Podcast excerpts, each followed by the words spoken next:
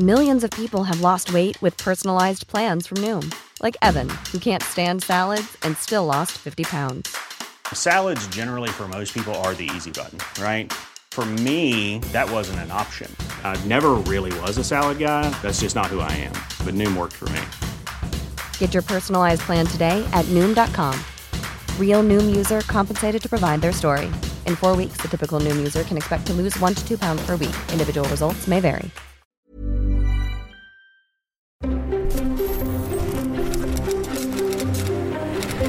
Letras Libres presenta Ciberdiálogos con León Krause. Queridos amigos, ¿cómo están? Bienvenidos una vez más a Ciberdiálogos. Gracias por acompañarnos en estas conversaciones de letras libres. Antes de comenzar el día de hoy, quiero eh, invitarlos a eh, conversar, continuar la conversación en redes sociales. Estoy a su disposición en eh, mi Twitter, arroba León Krause. Allá estoy también en Facebook y en Instagram. Eh, pero sobre todo estoy en Twitter, en donde espero sus comentarios, sus sugerencias, qué les gusta, qué no les gusta de estos ciberdiálogos, a quién deberíamos invitar, qué ángulos deberíamos eh, abordar. Nos eh, importa mucho, no solamente a un servidor, sino al equipo de Letras Libres que nos ofrezcan sus, sus, sugerencias, sus comentarios, sobre todo sus críticas. Así que gracias por escuchar este podcast o si están siguiendo estas conversaciones en video, que están disponibles en video, gracias también por hacerlo. El día de hoy una, una conversación eh, de verdad muy interesante con un hombre al que tengo el gusto de conocer desde hace muchos, pero muchos años. Carlos eh, Elizondo fue alumno de mi madre, Isabel Turrent, hace décadas en el Colegio de México y ahí lo conocí, siendo yo un niño de quizá 10 años de edad y Carlos Elizondo, bueno, pues eh, algunos años más grande que yo, pero no demasiados tampoco. Em, y desde entonces hemos mantenido un, diálogo y una amistad que pues eh, no ha hecho más que crecer a lo largo de las décadas. Y por eso es para mí un, eh, un, privilegio poder conversar con él, pero no solamente por razones personales, que son las que en el fondo, pues sí, importan menos. No quería yo dejar de compartir esto, pero son las razones que importan menos. Las razones que importan más eh, tienen que ver con la obra de Carlos Elizondo. El uh, libro que Carlos acaba de publicar, y mi palabra es la ley, es una lectura muy provocadora de los primeros dos años del gobierno de Andrés Manuel López Obrador y lo que eh, nos dice del estilo personal de gobernar de López Obrador, los resultados obtenidos o no obtenidos en estos eh, eh, primeros dos años y sobre todo una lectura de lo que podemos esperar del gobierno López Obradorista en lo que resta del sexenio. Sin duda es arriesgado eh, sugerir una lectura de un gobierno que dura seis años cuando ha transcurrido una tercera parte. Pero como Carlos Elizondo lo explica en su libro, y también seguramente lo hará en esta charla, el gobierno López Obradorista ha tomado ya algunas decisiones que permiten pues prever cómo será el futuro inmediato y cómo será leído en la historia el papel que ha tenido el presidente López Obrador y el desempeño que ha tenido su gobierno. Mi conversación con Carlos Elizondo a continuación. Carlos, gracias, gracias por la oportunidad. Es un placer estar contigo en, este, en esta charla. Eh, déjame comenzar con la que quizá debería ser la última pregunta. Hace eh, más de un lustro, más de un lustro, entrevisté largamente a Andrés Manuel López Obrador. Yo he tenido dos largas charlas con López Obrador. Y al final de esa ah, primera entrevista, que coincidió con la elección, eh, no, no la inmediatamente anterior, no con la elección de 2018, sino con la anterior, la del 2012, le pregunté al candidato López Obrador ¿Cómo ah, debía yo explicarle a mi hijo eh, mayor, que en aquel momento tenía cuatro años, una edad similar a su hijo menor, quién había sido Andrés Manuel López Obrador? Y se conmovió, cosa muy rara en él, se conmovió y me dijo, dígale que he sido un luchador social. De eso ha pasado casi una década, hoy López Obrador está en el poder.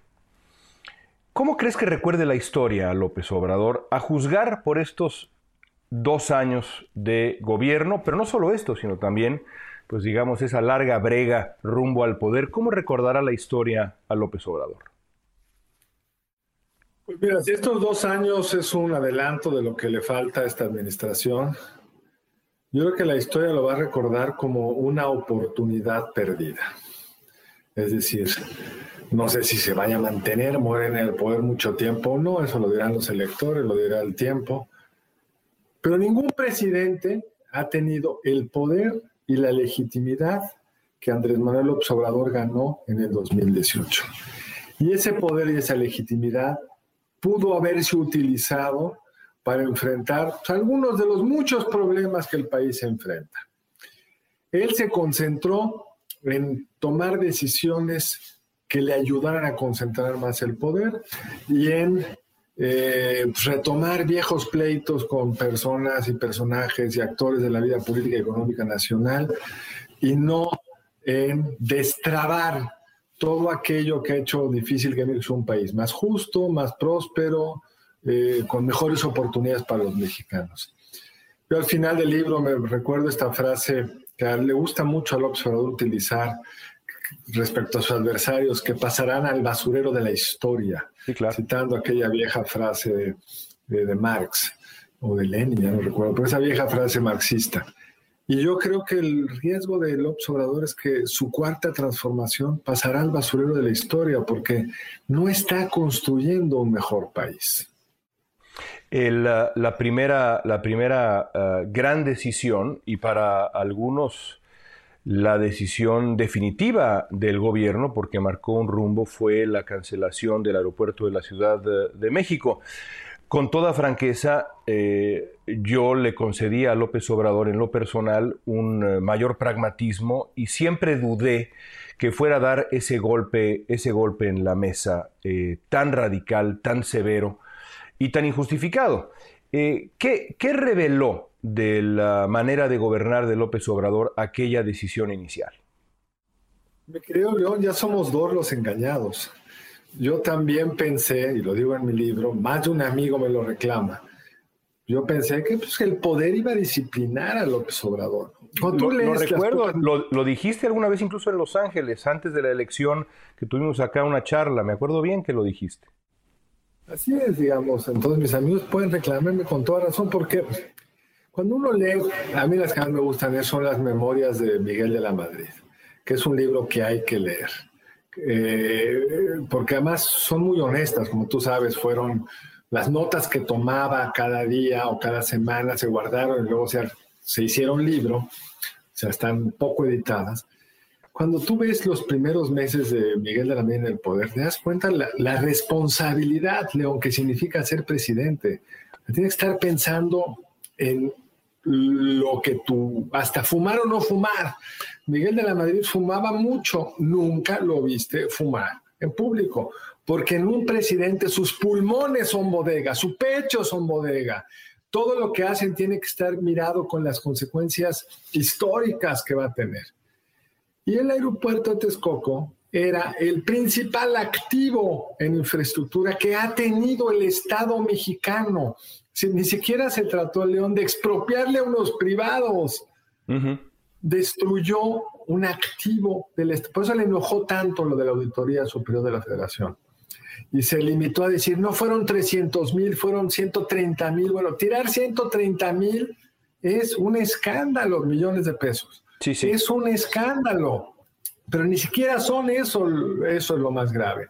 Lo más grave es que era un activo que anclaba la aviación de América Latina en la Ciudad de México como gran hobby internacional, porque un ecuatoriano que quisiera ir a China, la ruta mejor iba a ser vía Texcoco y la derrama que deja eso a una economía del centro del país hubiera sido gigantesco, todos los negocios que se a poder articular en torno a esto. O sea, no es que el aeropuerto de Texcoco fuera un poco mejor que el de Santa Lucía, es otra cosa. Uno es un hub, el otro es una terminal. Y yo pensé que la racionalidad, la responsabilidad histórica iban a ir por arriba de sus enojos, sus ganas de mandar, etc. Y eso les dijo a muchos de sus seguidores, que tú y yo nos hayamos equivocado lo de menos. Romo se equivocó, quien fuera su enlace con los empresarios, les iba diciendo a los empresarios, don Alfonso Romo, les iba diciendo, no se preocupen, no come fuego. Es la frase que usó con más de un amigo y seguramente tú la habrás escuchado también. Sí, claro. Comió, comió fuego. Comió fuego con una consulta no solo ilegal, sino que se ganó con el voto en Chiapas. En la zona circundante al aeropuerto ganó él. Sigamos con el aeropuerto. Entonces es como el símbolo de todo lo que está mal en la administración del presidente del observador. En cierto sentido, es una agraviocracia, pues. Nunca había pensado en la frase, pero sí es una agraviocracia. Ahora, agravio en qué sentidos? Lo que no le gusta del pasado, quienes lo trataron mal, con quienes siente que tuvo un pleito. Pero lo más curioso de Texcoco es de quién viene el agravio. O sea, el agravio es que no lo hizo él.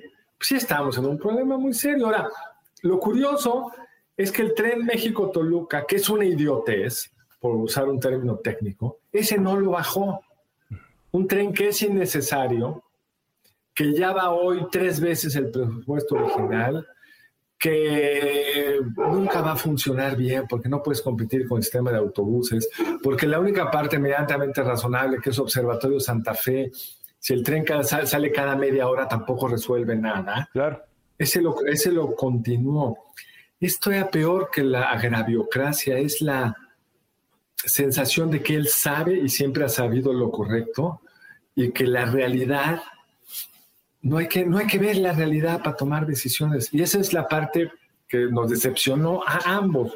Yo hubiera pensado, se sienta, los expertos le explican, esta es la ventaja de Texcoco, tiene dificultades, claro, está en un exlago, se puede inundar, por eso es más caro, pero está a 10 minutos en coche del actual aeropuerto. Pues si me dijeras, es que es un presidente que protege la economía y no le gusta la ecología y no le gustan las inundaciones. No, pero es el mismo presidente que va a ir a hacer una refinería en un lugar que se inunda, es Paraíso Tabasco, Dos Bocas, y que tiene grandes problemas de construcción por hacerlo ahí, cuando la refinería se podía hacer literalmente en cientos de lugares, porque las refinerías no tienen que estar junto a la Ciudad de México. El aeropuerto sí. Claro que era complicado. Eh, ahora, eh, es, el otro elemento, y lo explicas muy bien en tu libro, es, se, se, trataba, no nada más esta decisión, sino prácticamente el gobierno entero se ha tratado de la persecución del, del poder, el poder con P mayúscula. Eh, no, no, es, no, es, ah, eh, no se puede leer, yo diría la mayoría, casi todas las decisiones de López Obrador desde otro, desde otro ángulo. Son decisiones y actos políticos, no de política pública, sino actos políticos. Y eso fue también en el fondo el, el asunto del, del, aeropuerto, como han sido tantas otras cosas. Pienso, por ejemplo, en lo que ha ocurrido ahora con la, con la uh, reforma al sector eléctrico, que se está volviendo eh, poco a poco uno de estos, uno de estos momentos en, uh, en, en, el López Obradorismo. Estamos recorriendo, digamos, cronológicamente de la primera decisión a la última. ¿Qué, qué, qué opinas de, de, esto que estamos viendo con eh, su, su, obstinación frente a esta reforma eléctrica regresiva? La verdad es que el capítulo 6 del libro, digo, la única política económica que es claramente un regreso al pasado es la política energética.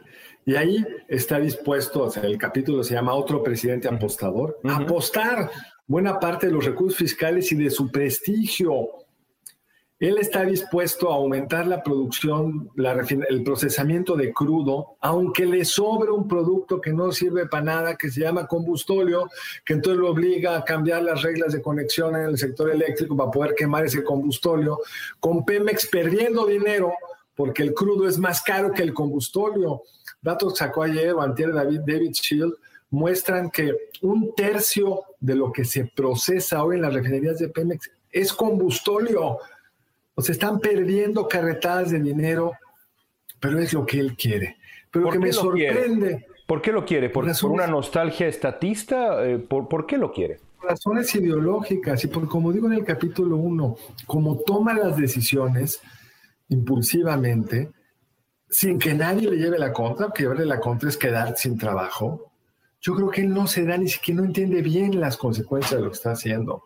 Porque si todo fuera poder, León, si fuera un cálculo racional de aumentar el poder, pues lo racional es una economía que crezca más, no una que crezca menos. Y gracias a la ley de la industria eléctrica nueva, la economía va a crecer menos. Si lo racional fuera buscar el poder, se hubiera dedicado tiempo a una buena estrategia de vacunación y hubiera ganado la elección con mi voto. Pero le gana un estilo personal del gobierno donde lo que importa es su intuición y todo está organizado en torno a que se cumpla lo que el señor presidente quiere, sin que nadie haga antes, que es lo que me sorprende de Texcoco y de la industria eléctrica, ¿dónde está ese documento que nos dice, esta estrategia es mejor que la otra, para lo que tú quieras, la conectividad, el suministro eléctrico, las finanzas de CFE, hasta para las finanzas de CFE, no está claro que esta ley sea mejor porque ahora tiene que comprar energía cara que la va a tener que vender Pemex CFE suministra, suministro a sus consumidores al mismo precio que antes. El margen para esa parte de CFE cayó. Entonces, es lo que vuelve tan difícil este gobierno. Eh, la, amenaza al, Poder Judicial es, eh, eh, es inédita, por lo menos eh, la manera como la realiza López Obrador sin ningún tipo de pudor desde las, eh, desde las mañaneras de manera constante. Por supuesto, es la culminación de una oleada eh, de presiones a los contrapesos institucionales mexicanos, pero en este caso se trata de, una, ah, de un asalto al poder, al poder judicial. Eh, eh, ¿qué, tanto te preocupa lo que estamos viendo eh, en, esa dinámica entre el Ejecutivo y el Judicial? Mira, más generalmente me preocupa, yo lo he dicho desde siempre, a mí no me gusta un presidente que concentre el poder, ni el presidente, ni, ni mi presidente favorito. O sea, si hubiera un presidente que va a hacer todo lo que yo creo que hay que hacer, prefiero que tenga contrapesos. Y lo dije en aquella discusión, lo tengo en el libro de en el 2011, ¿recuerdas? Cuando vino toda esta discusión Hoy tenemos que darle a quien gane una sobrerepresentación en el Congreso para que pueda legislar. Los contrapesos son lo más importante en la democracia, porque hasta el individuo más sólido corre un gran riesgo, psicológicamente hablando, un gran riesgo cuando tiene todo el poder. Entonces, todo el poder te lleva en el extremo a pues, políticas como yo quiero un aeropuerto en Santa Lucía si no tienes todo el poder, pues tienes que justificar, decidir con base en la lo mejor posible. Cuando tienes todo el poder, tú puedes decir un día, quiero como iniciativa preferente cambiar la ley de la industria eléctrica porque la Suprema Corte me frenó mis decretos de la CENER y yo no lo puedo tolerar. Todo el poder es siempre muy arriesgado. Pero sí, en una democracia representativa como la nuestra, pues a veces están fusionados el poder legislativo y el ejecutivo, pues a veces gana un partido la mayoría y ese partido es muy disciplinado y eso es lo que tenemos hoy. Pero lo que nunca debería estar bajo el control del ejecutivo es el judicial. Claro que lo tuvimos en el viejo PRI. Y ese es el modelo mental del presidente López Obrador en materia energética y en materia institucional. Él quiere un país donde el PRI sea como el PARM, y el Partido Verde sea como el PPS y tener ahí el PAN como una oposición medio simbólica, la derecha, los conservadores, los vendepatrias y llevar siempre la hegemonía morenista como forma de control político sobre el país. Y por supuesto, las reformas de Cedillo en adelante que le dan cierta autonomía al Poder Judicial le molestan mucho. Hombre, que los presidentes han querido poner ministros cercanos, todos. Fox, Calderón, Peña Nieto lo que sí no habíamos visto, y es muy importante subrayarlo, es esta andanada pública contra un magistrado que la verdad es, todos sabíamos que eso tenía que hacer porque ya la Suprema Corte nos había dicho que el decreto de la CENER era inconstitucional y la ley no es más que volver ley el decreto de la CENER. Todos sabíamos que era inconstitucional, pero han ido construyendo una narrativa que López lo hace muy bien, la narrativa de como mi pecho no es bodega, yo puedo decir cualquier cosa, cuando los presidentes no pueden decir cualquier cosa, porque son los jefes del Estado mexicano. Un presidente, si ataca a un individuo, le está generando una vulnerabilidad personal, profesional de muchos tipos. Por eso los presidentes en el mundo, ya se nos olvidó, no atacan individuos. Tú dime cuándo has visto a Biden atacar a un individuo, pues no, no lo vas a ver, pero no lo vas a ver ni en Calderón, ni en Peña, ni en Fox, hasta donde, es más, ni en los presidentes priistas había esto. Pero como es un presidente que habla con el pueblo, puede decir cualquier cosa, no. Un presidente en las reglas electorales mexicanos tiene que mantenerse callado durante el proceso electoral, pero ya doblegaron al Tribunal Electoral y parece que va a poder decir lo que quiera. Pero el caso más preocupante es lo que están haciendo con el Poder Judicial, porque señalar con una lupa a un magistrado que está pues cumpliendo con su responsabilidad. Si ellos creen que hay un acto de corrupción, que hagan la investigación y que presenten esa investigación. Yo sería el primero en defender eso. Pero aquí no hay ninguna presunción de eh, corrupción. Lo único que hay es una decisión que no le gustó al presidente y claro, pues no le gustan las restricciones y la restricción más fuerte que hoy tiene pues, es el Poder Judicial y va a tratar de doblar. Yo advierto una, doble estrategia en comunicación y, creo que la, comunicación es fundamental para entender, por ejemplo, la, popularidad del, no sé si de este gobierno, pero sí, eh, sin duda alguna, del, presidente López Obrador. No se entiende, por lo menos a mi parecer, sin esa estrategia de, comunicación que es, eh, es así, eh, completamente inédita y por cierto, diametralmente opuesta a lo que hizo en su momento Enrique Peña Nieto, a quien alguna vez alguien lo convenció de quedarse completamente aislado y callado, como le daba por cometer de pronto ciertos errores, algunas cosas medio absurdas y demás, pues se quedó callado durante seis años y se dio el escenario. López Obrador hace exactamente lo contrario. Me acuerdo que cuando ganó un eh, colega eh, nuestro, eh, que no voy a identificar por respeto, a pesar de que es una muy buena anécdota, me dijo, estoy muy preocupado por muchas razones. Una de ellas es que estoy exhausto eh, porque estoy anticipando que se va a convertir en el narrador en jefe de la realidad mexicana. Va a opinar de todo, va a hablar todo el día, va a ocupar todos los espacios. Y eso sin duda alguna es lo que ha ocurrido. Eh, el narrador en jefe. ¿Qué opinas del ejercicio de las, de las mañaneras? el capítulo 1 trata un poco este tema. Yo creo que tiene dos caras, León. La primera es que no hay oposición, porque el narrador en jefe funciona porque nadie del otro lado está diciendo nada. Así es. Eso no nos lo olvidemos. ¿Por qué Peña Nieto, si hacía un error, si hacía un gran escándalo? Porque López Obrador o alguien más iba a ir a subrayar ese escándalo. Tenía un eco y hacía bien quizá el presidente Peña en guardarse, porque era tan vulnerable a sus errores, a no acordarse qué libro había leído, lo que tú quieras, que le costaba mucho aparecer. Lo que hace el observador es inédito. Puede cometer errores diarios y no le cuestan por una doble tijera, yo creo. La primera, como digo, no hay oposición. Si hubiera un López Obrador del otro lado, incrementando el ruido a los errores frecuentes del presidente, yo creo que tendríamos una situación muchísimo más pareja desde el punto de vista mediático. Lo segundo es un cambio estructural, León. Tú lo has escrito muchas veces, las redes sociales hoy te permiten cosas que no se permitían antes. Trump en el, en el Estados Unidos de los 70 pues no hubiera logrado ni llegar a ser presidente porque el peso de los medios tradicionales lo hubieran descalificado tras algunos de sus escándalos, que manosea a mujeres, que no declara sus impuestos, lo que tú quieras. Hoy los jefes de gobierno, cualquier personaje, puede construir su realidad alterna, que es la, que la única que ven sus seguidores. Y la mañanera está construida para eso, para alimentar a sus seguidores con unos dichos que van a rebotar en su Facebook, en su Twitter, en las pláticas con sus amigos.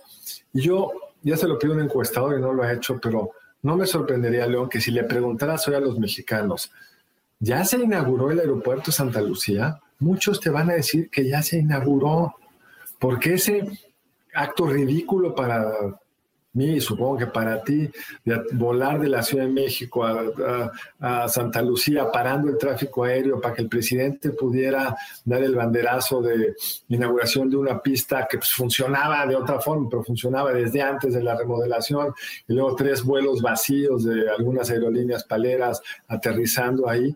Ese espectáculo no es para ti, para mí es para sus bases. Pero entonces, pero Carlos, no hay, no hay entonces, eh, haciendo, digamos, un ejercicio de autocrítica de, mi gremio, de mi oficio, no hay una omisión de los medios de comunicación, no hay una omisión de los periodistas al exhibir que eh, no, se ha inaugurado ningún aeropuerto, eh, al exhibir que los números de mortalidad en la pandemia son mucho mayores.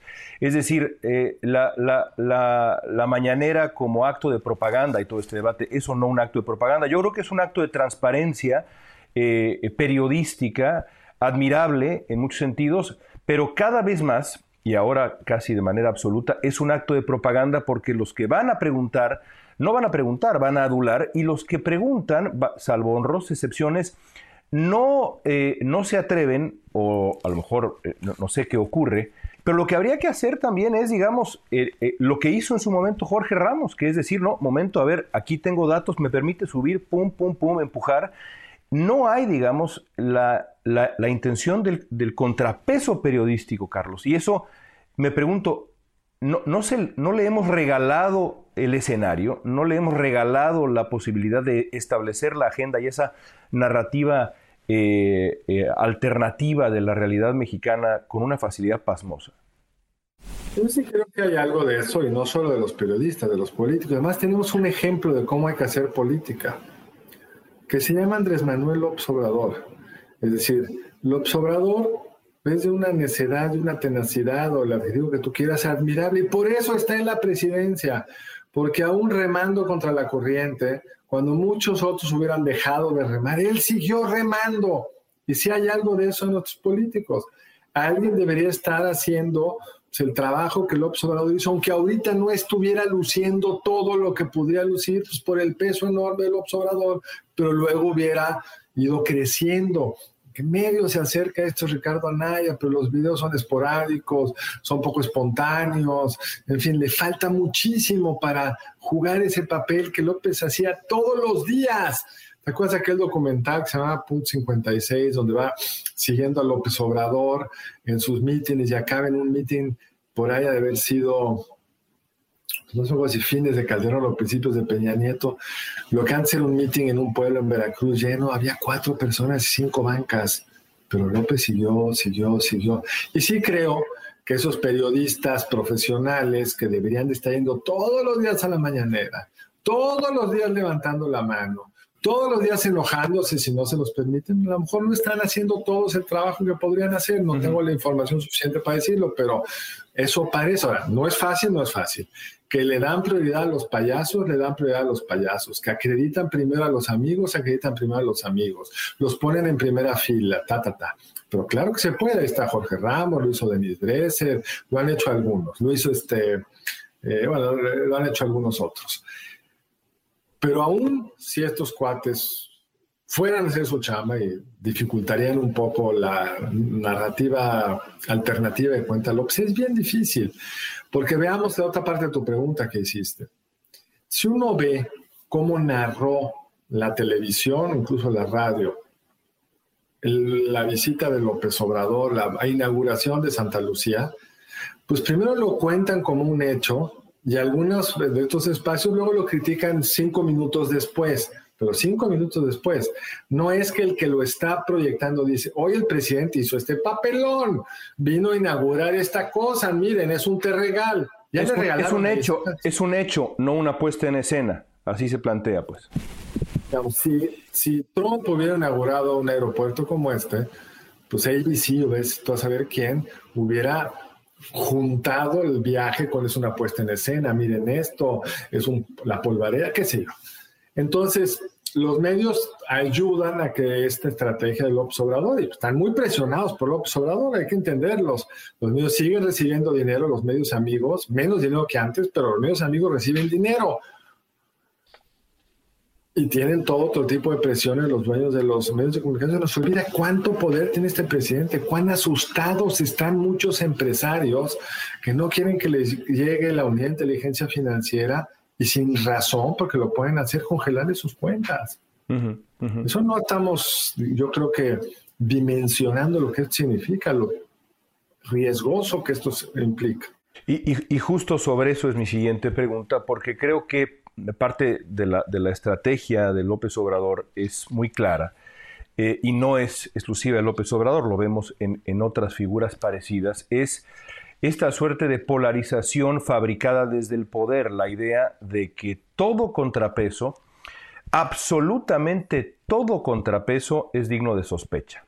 Es decir, no hay ninguna crítica que sea legítima.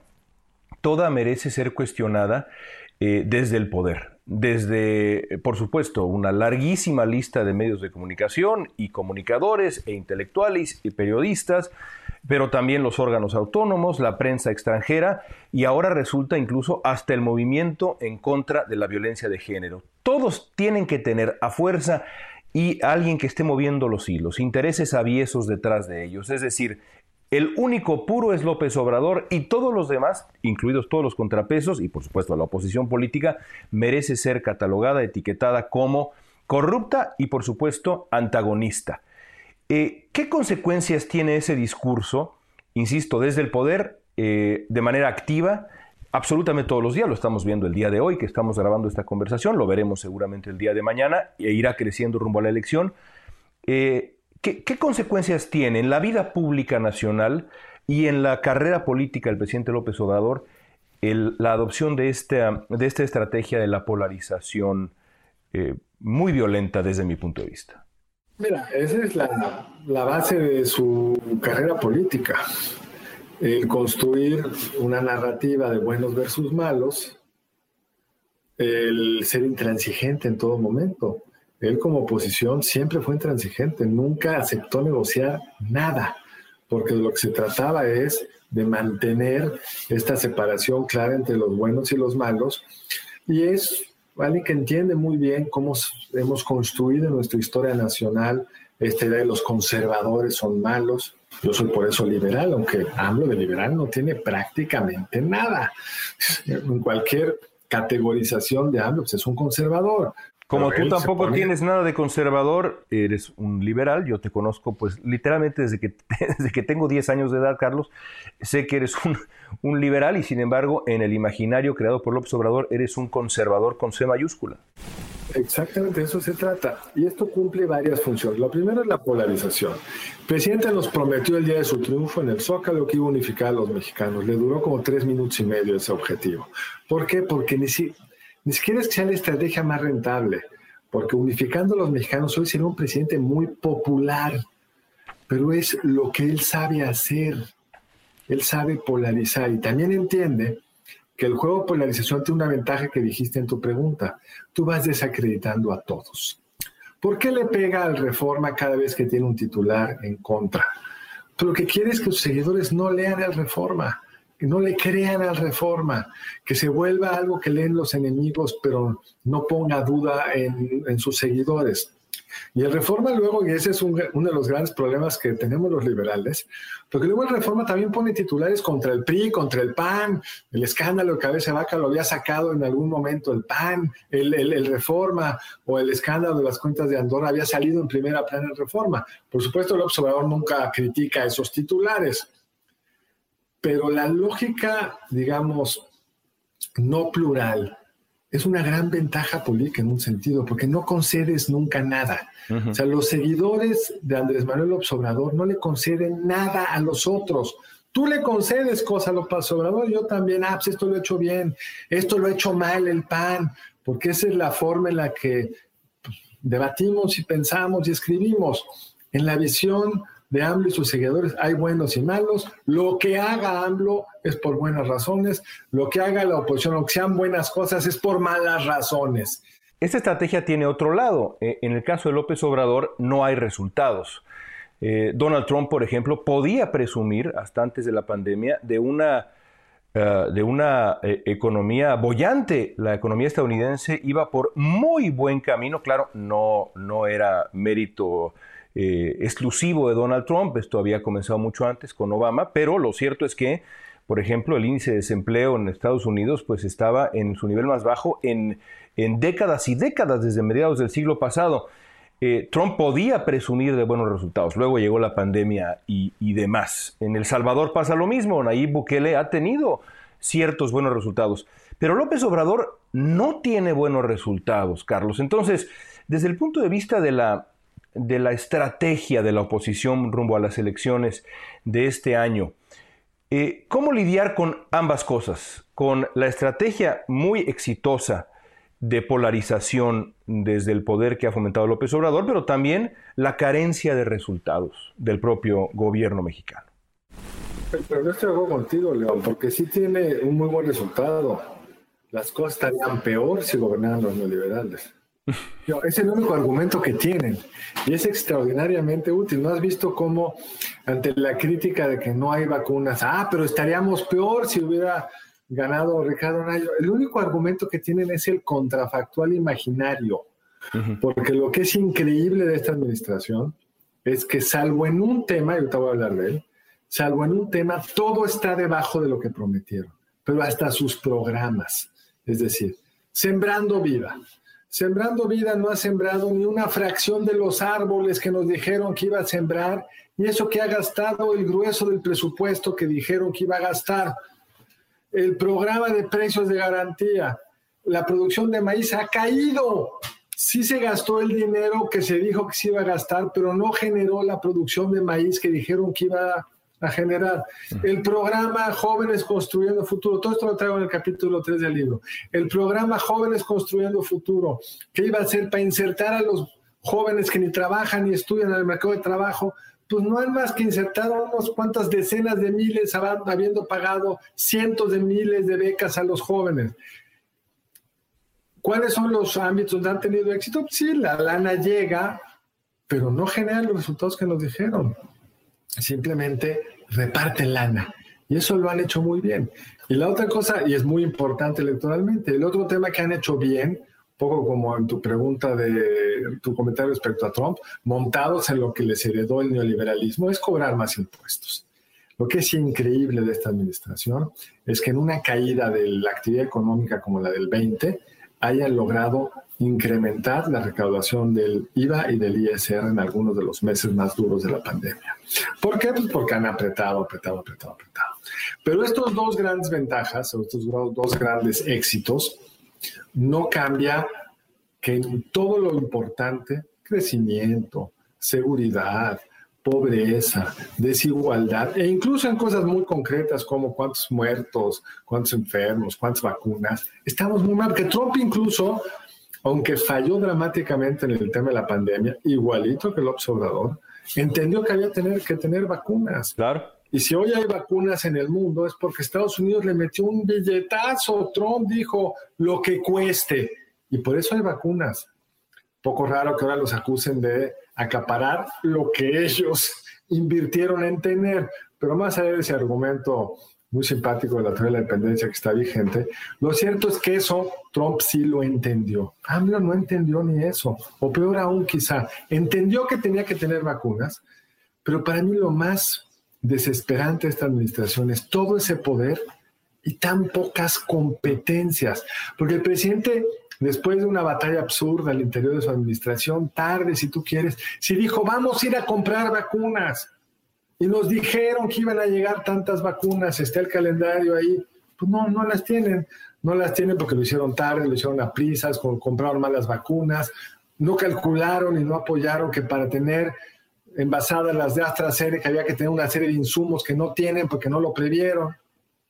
Entonces el desastre total. Pero les la narrativa de la mañanera compensa el desastre total. La capacidad de propaganda de este gobierno, si la energía que le dedican a recibir cada cargamento de vacunas lo dedicaran a vacunar mexicanos, estaríamos tantas veces mejor.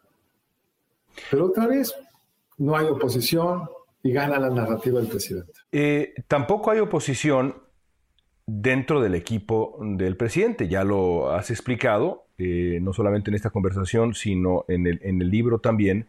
Eh, yo quiero preguntarte sobre la gente que rodea al presidente. Em, para mí está claro que todas las figuras de relevancia dentro del eh, gabinete o del equipo del presidente, el equipo ampliado del presidente, y esto incluye, por ejemplo, a la jefa de gobierno Sheinbaum, todos están concentrados también en la persecución del poder.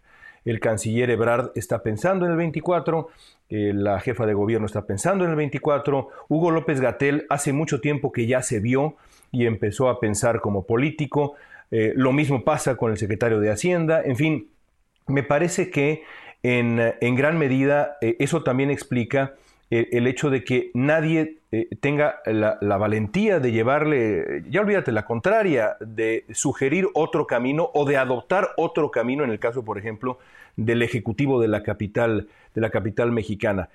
¿Qué tan grave es esa dinámica? ¿Qué, tan, qué tan destructiva, digamos, es esa dinámica dentro del, equipo del presidente si se piensa en un mejor gobierno? Eso siempre es un problema en todos los gobiernos. Parte de los serios problemas de la estrategia de seguridad del presidente Peña Nieto es porque el secretario de Gobernación se dedicó a perseguir su candidatura y no a hacer su trabajo. Y el resultado, pues, es este incremento brutal en el número de muertos. O sea, eso es parte de la, lógica misma del poder en todos los países. Y en México, donde los secretarios de Estado aspiran a ser eh, los futuros presidentes, es peor, porque en Estados Unidos ese riesgo es mucho menor, porque pues, en general no provienen de la administración pública federal los futuros candidatos a la presidencia, pero en México... Ni de la voluntad presidencial, ni de la voluntad presidencial, no hay dedazo. Absolutamente. En México, donde pueden provenir de la Administración Pública Federal y dependen de la voluntad presidencial, los candidatos del partido en el poder, por lo menos, en, el PAN fue muy parecido, pues se vuelve crítico esto. Ahora, el estilo personal de gobierno de López lo hace peor, porque, digamos, recordemos cómo era con Salinas.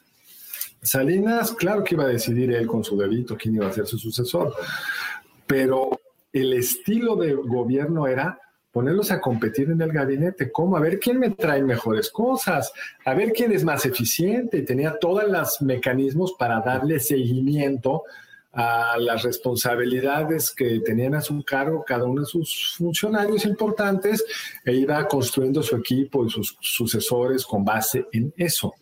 Aquí es muy distinto porque no hay ese proceso más o menos serio de toma de decisiones y de evaluación de las cosas, porque el presidente decide y los otros tienen como obligación que cumplir. Y por eso tenemos las anomalías y aberraciones más grandes en la asignación de responsabilidades de nuestra historia. Como lo dijo alguien que entrevisté en el libro, pero no me quiso autorizar a usar su nombre, al presidente no le importa el cargo que ocupes, le importa el encargo.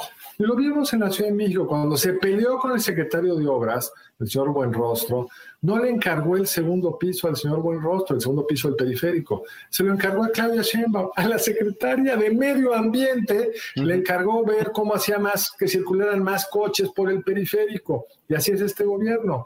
¿Quién está a cargo del tren Maya? Fonatur, no la SCT, o los militares, que es la carta que usa más alegremente en este estilo personal de gobernar. Entonces, cuando sucede esto, pues todos los incentivos para un político están aliados en no pelearse con el jefe y que los problemas de su, de, su responsabilidad no se noten. Y como no hay mecanismos colegiados para que el presidente sepa dónde están los problemas, pues tampoco se entera el presidente. O sea, si el presidente tuviera una forma más organizada de tomar decisiones, tendría que haber corrido a quien está a cargo de la distribución de vacunas, no de la compra, de la distribución, porque salvo en la Ciudad de México es un desastre. Y es un desastre pues porque les llegan las vacunas sin previo aviso, porque está usando una estructura paralela, cuando tenemos al IMSS y estructuras eficaces para hacer las cosas mejor. La excepción es la jefa de gobierno, que es la más querida por el presidente, que ha encontrado un cierto espacio, ¿eh? Se ha peleado con López Gatel, no con el presidente, le han dejado tener un poco más de, capacidad de poner las vacunas en la Ciudad de México y se ve mucho mejor el Campo Marte que este, cualquier otra entidad del, país. Pero sí, ese va a ser uno de los grandes problemas del observador una administración que va a entrar en un proceso de pleito muy severo, de ocultar todos los problemas a cargo de cada uno de ellos y todos queriendo quedar bien con el jefe para ser los privilegiados con el dedo mágico. Porque sin duda el sucesor del presidente, él quiere que sea uno de sus hijos consentidos. Imagínate, si Sheinbaum es, es, ejemplo de eficacia e independencia, ¿cómo estarán las cosas? Carlos, por, último, eh, Tú, mismo aceptas en, tu libro y en las conversiones que has tenido alrededor de tu libro que eh, se, corre el riesgo, digamos, de que este ejercicio notable que has planteado sea en cierto sentido eh, prematuro, es decir, faltan cuatro años de gobierno, dos terceras partes del sexenio. Déjame preguntarte esto, por último, ¿qué tendría que hacer López Obrador? ¿Qué tendría que pasar? para que López Obrador corrigiera el rumbo y esa oportunidad perdida, como tú definías la presidencia López Obradorista, se convierta no en la cuarta transformación, que es un concepto que creo que además le hemos regalado de gratis a López Obrador en esta construcción narrativa eh, tan singular que él ha impuesto y que muchos han decidido eh, colaborar en ello. Yo nunca uso el, el concepto cuarta transformación, ni 4T, ni nada de eso, porque eso se gana. Pero digamos, concedámoslo, para que la oportunidad perdida se convierta en una transformación positiva para el país, ¿qué tendría que ocurrir? Son dos preguntas realmente. La primera, yo creo, lo digo al principio del libro, que es como una película, Leo. En general, pues a las dos terceras partes de la película, ya sabes si la película es buena y mala. Te puede sorprender el final, pero es raro que lleves una película que dura 120 minutos, que lleves 40 minutos aburrido y que luego te diviertas o viceversa. Bueno, puede pasar que al principio estés divertido y luego te aburres. Claro, la diferencia es que aquí no nos podemos salir de la sala del cine, eso es un problema, tenemos que vivirla hasta el final, nos guste o no. Yo creo que ya está muy trazado este sexenio, en el sentido de que el presidente ya tomó una serie de decisiones, les pasa a todos los presidentes, y una vez que cancelas el tren, el, aeropuerto de Texcoco, empiezas con Santa Lucía, pues ya estás amarrado a acabar ese aeropuerto, es muy difícil dar vuelta en. Son pocos los presidentes que arrancan en cualquier lugar del mundo con una estrategia muy definida que luego dan vuelta en la conclusión lo discuto un poco el caso Mitterrand. Mitterrand sí, después de dos primeros años desastrosos, dio vuelta en U. Pero ¿cuál es la diferencia que le obligó a Mitterrand a dar vuelta en U? Pues que era una sociedad crítica y plural, y pues una estrategia económica tan mala como la que tenía le estaba costando políticamente y cuando le tiene la debacle en la primera elección que enfrentó, pues da vuelta en U, corrige y acaba siendo pues, el gran presidente, el presidente 14 años en, en, el poder en Francia, el gran transformador de, de, de la Francia que se integra Europa al tú por tú con Alemania eso se ve difícil que suceda porque no hay contrapesos, porque no hay contrapesos ni al interior de su gobierno, porque no hay quien le esté explicando los problemas que está acumulando, porque además el presidente López así fue en la Ciudad de México. El presidente López, el, jefe de gobierno de la Ciudad de México, los problemas importantes de la Ciudad de México los pateó no invirtió un metro de metro, se le olvidó el drenaje profundo, hizo las cosas que tenían relumbrón, gasto social, el segundo piso del periférico. Esa es la forma de gobernar de López. Entonces veo muy difícil que le dé vuelta en U y por lo tanto veo muy difícil que pueda volverse, como bien dices tú, sino el gran transformador, un buen presidente, un presidente que le herede a su sucesor, que eso es lo que cualquier presidente tiene que estar pensando, un país más sólido, con más potencial de crecimiento, con menos inseguridad, con instituciones más sólidas, con mayor justicia social, etcétera, etcétera. En cualquier de los indicadores, yo creo que el país va a estar menos bien en el 2024. Pues aquí estaremos, Carlos, si me lo permites, en el 2024 para tener un diagnóstico ya completo del gobierno López Obradorista. Te felicito por tu libro. Es siempre un placer conversar contigo. Gracias por tu tiempo, Carlos. Al contrario, y no nos tenemos que esperar hasta el 2024, cuando tú quieras. Perfecto, lo hacemos con más frecuencia. Gracias a Carlos Elizondo.